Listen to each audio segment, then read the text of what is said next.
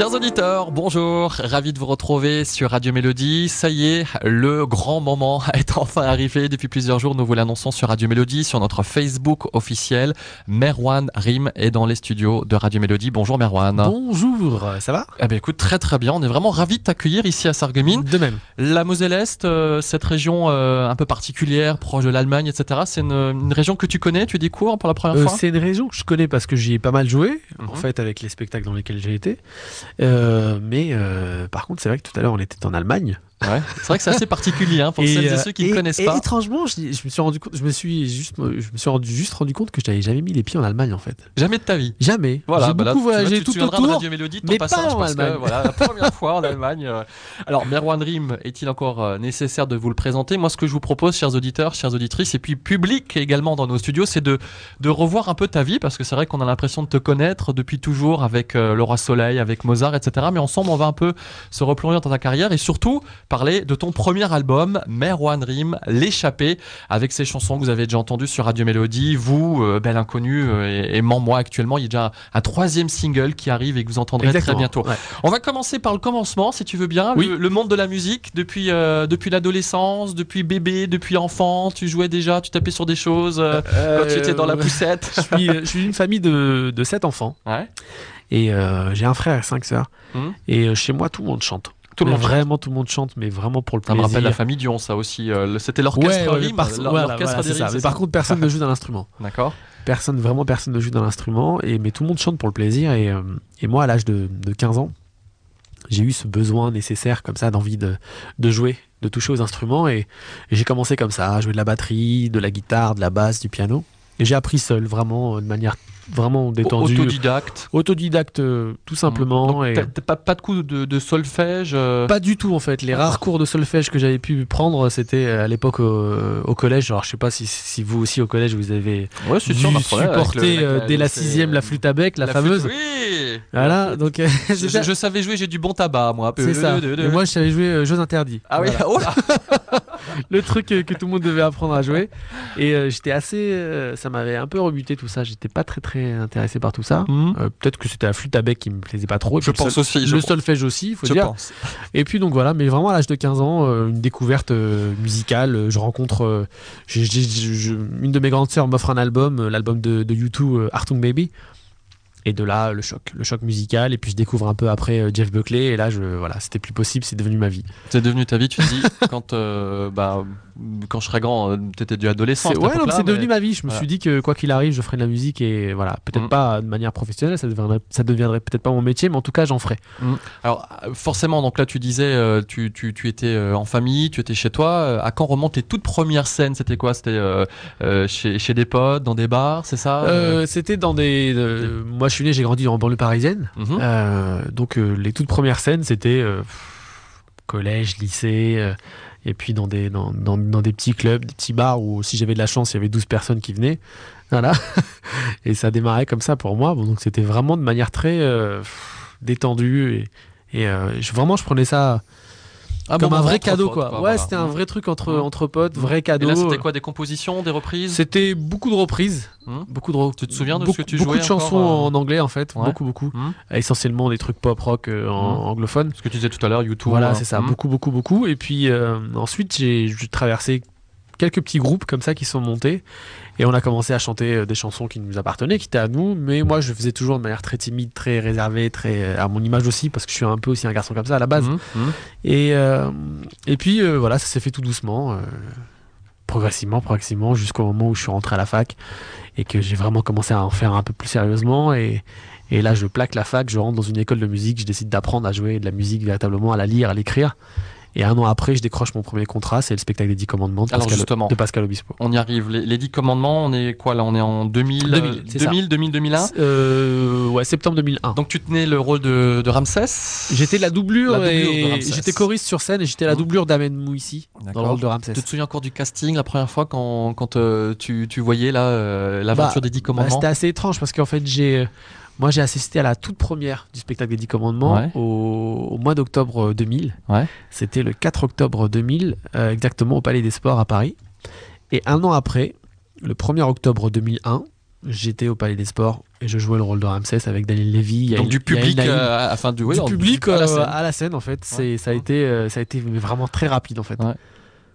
Et Bah. c'était ouais, c'était peut-être un des plus beaux souvenirs de ma vie, ça c'est sûr. Et Je crois qu'on a toujours euh, en, en mémoire hein, les premières fois euh, sur scène. Euh, quand tu repenses à, à cette époque, tu as peut-être un souvenir, une petite anecdote euh, qui te revient tout de suite. Je parle de l'époque des Dix Commandements, avant Bah, d'enchaîner sur ta carrière. Bah, c'est-à-dire que ayant été spectateur d'un de, surtout show, Mhm. show qui était énorme et que juste j'écoutais chaque chanson et je me disais mais c'est juste magnifique et j'adorais faire ça un jour dans ma vie. Mhm. Un an après je fais ce spectacle-là, je passe les auditions avec euh, quelque chose comme 6 ou 700 personnes qui passent les auditions et ils avaient besoin de 7 chanteurs. Donc euh, je l'ai fait en me disant euh, Ouais, bon. fais-le Ouais. parce qu'on te, propose, parce Mhm. qu'on te demande de le Mhm. passer. Mhm. En fait, ce sont les, les- les gens de mon école qui m'ont envoyé euh, aux auditions. Et je me suis dit, sans trop y croire, que j'allais le faire, vraiment, que ça serait une belle expérience. Mais et je passe les auditions et progressivement, Banco. on, on me dit, voilà, c'est c'est toi. Et euh, la personne qui m'annonce que c'est moi qui, que la personne qui me l'annonce, c'est Pascal Obispo, Mhm. qui me dit. À partir du mois de du mois d'août, t'es en répétition avec toute la bande et, et tu seras sur scène au Et mois de tu ne septembre. prévois plus rien d'autre. Et voilà. Et Ouais. à partir de là, c'est devenu mon métier. et J'ai pu bouger de ça pendant 10 ans. Et, et pour nous, c'est un vrai plaisir, je peux te le dire, parce que de te suivre dans, dans- dans les spectacles et maintenant avec ton nouvel album, on se régale, c'est euh, vraiment euh, sincère. Après les Dix Commandements, un spectacle qui, bon, elle a un peu moins marché quand même, c'était Spartacus le Gladiateur. D'Elie Chouraki et de Maxime Mmh. Le Forestier. Mmh. J'étais pas, j'avais pas le rôle de rôle titre dans le spectacle. J'étais choriste et doublure sur le spectacle aussi. Mmh. Mais c'est un spectacle qui s'est joué trois mois au Palais des Sports et, euh, et qui s'est arrêté en fait simplement parce que on n'a pas rencontré le public et, Mmh. et que c'était un spectacle assez difficile. C'était peut-être le, le- le passage de, de ma vie dans les spectacles musicaux le plus dur parce que euh, parce que c'était assez difficile. C'était un, spectacle vraiment éprouvant physiquement et psychologiquement aussi parce que c'était un spectacle qui, qui parlait de la vie de Spartacus en fait. hein.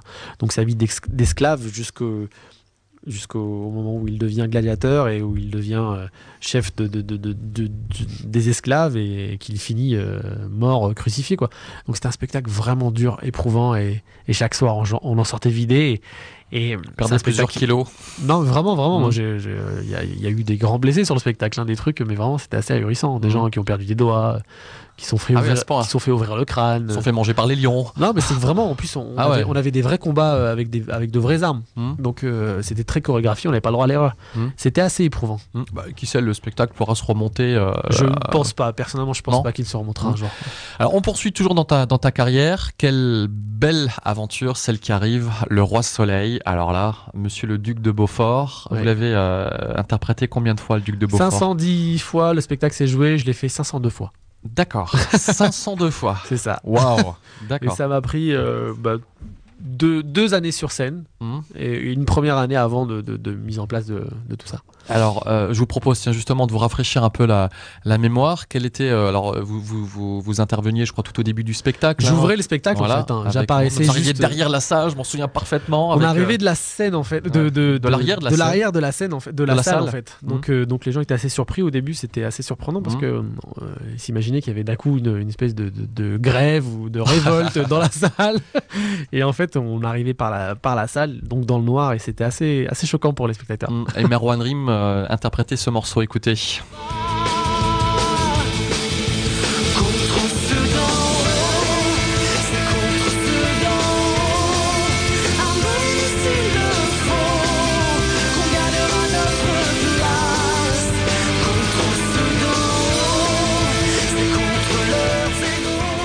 Merwan Rim, donc, dans le rôle du euh, duc de Beaufort pour euh, ce spectacle avec la complicité aussi de Victoria. hein. Victoria. euh, Toi, Petrosio. Ouais, ouais. Vous avez des contacts encore avec euh, Encore Bah, pas quand, plus. on, quand on parle de Christophe, alors forcément on peut pas évoquer le roi Christophe Soleil Maé. sans parler de Christophe Maé, sans parler d'Emmanuel Moire. Exactement. Vous êtes encore en contact? Bah, pas plus tard qu'hier, j'étais au téléphone avec Victoria. D'accord. Voilà, Elle va bien? Elle va très bien. Elle va très bien. Donc euh, non, non, on a chacun suit euh, son cours, quoi. Chacun suit Mm. euh, son petit parcours et et puis euh, moi, je suis très content que de voir que bah, de ce spectacle-là, on a on a quand même tous vécu des choses vachement fortes avec ce C'est spectacle-là. une et- véritable famille, on sentait une complicité sur scène. bah, Je me souviens de la dernière euh, euh, à Nancy, hein, À Sur, le, Nancy. sur le plein air, tout le monde versait des larmes, on, enfin, le public euh, pleurait avec vous, ouais, c'était fou ça. On en C'était était qu'à la moitié de la de l'aventure hein, sur scène, Mm, mais mm. c'était déjà euh, non, c'était c'est- c'était une très très belle expérience et vraiment euh, c'est une vraie vie de famille, c'est une espèce de grande colonie de vacances comme ça entre adultes et, Mhm. euh, et puis on part sur les routes, on, euh, c'est, euh, c'est un truc assez atypique à vivre. hein. Avant de vous lancer dans l'aventure de Mozart, il y avait une petite parenthèse avec Marilou, Marilou Bourdon. J'aimerais que vous en parliez un petit peu de cette aventure parce qu'il y a eu un duo qu'on avait beaucoup passé nous sur Radio Mélodie euh, à l'époque. Bah tiens, justement, je vous propose de, de l'écouter là tout de suite euh, cette chanson.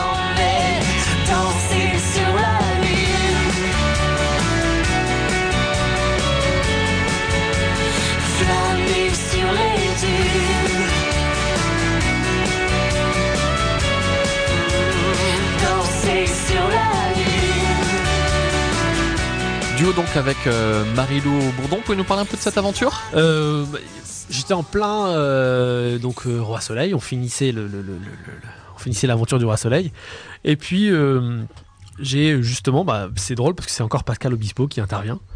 Et, euh, et qui m'appelle en me disant écoute euh, je travaille avec une, une petite chanteuse euh, québécoise qui chante juste superbement bien et bah, je voulais te proposer de travailler avec elle et, Hum, et- Faire un duo. parce qu'elle cherche, elle cherche un chanteur en fait pour faire un duo en France. Et je te fais écouter les chansons, dis-moi si ça t'intéresse. Et puis j'écoute les chansons, je lui dis mais avec plaisir quoi, juste euh, ouais ouais vraiment. Un cadeau Et puis on, je me retrouve à faire euh, ce titre-là, Danser sur la lune, qui est apparu sur l'album sur l'album qui est sorti de Marie-Lou Bourdon en France. Et euh, au Canada, je suis apparu sur une autre chanson. Voilà. Et euh, pas sur celle-ci. Et, euh, et c'était juste, juste parfait, quoi. Ça m'a, ça m'a fait juste ben, un très grand bien de pouvoir chanter et d'apparaître sur autre chose que des spectacles dans lesquels j'étais. Mm. Et puis surtout, c'est que ça m'a permis d'aller chanter à Montréal avec Céline Dion, quoi. Juste En- ça. Euh, Je me suis retrouvé à faire un, à faire un trio avec Christophe Maé et Céline Dion. Et c'était ouais, c'était quelque chose. Ouais. C- Comme on dit, quand on était petit, t'avais des guili guili dans le ventre? Ouais, mais c'est euh, très c'était très étrange parce que on était à Montréal, on a fait ça et euh, et euh, elle était extrêmement détendue. Moi je moi j'étais un petit peu crispé à l'idée de me dire Mhm. je vais chanter juste avec Céline Dion là. Hum, je rêve. on ne se connaît pas. Je ne la connais pas et elle va arriver et, et en fait elle est arrivée, elle est rentrée dans, dans, dans, dans la pièce et on s'est mis à à juste parler comme si euh, on Comme était si potes, on était depuis potes depuis des années. Ok, on va la chanter la chanson, on y va, on est parti. Puis euh, c'est passé extrêmement vite et euh, une grande dame. ouais. Merci beaucoup. On reste avec Merwan Dream sur Radio Mélodie. On évoquera encore bien évidemment l'aventure Mozart, l'opéra rock. Et surtout, on parlera de cette, de cette chanson, de ces chansons qui composent l'album L'échappée. A tout de suite sur Radio Mélodie.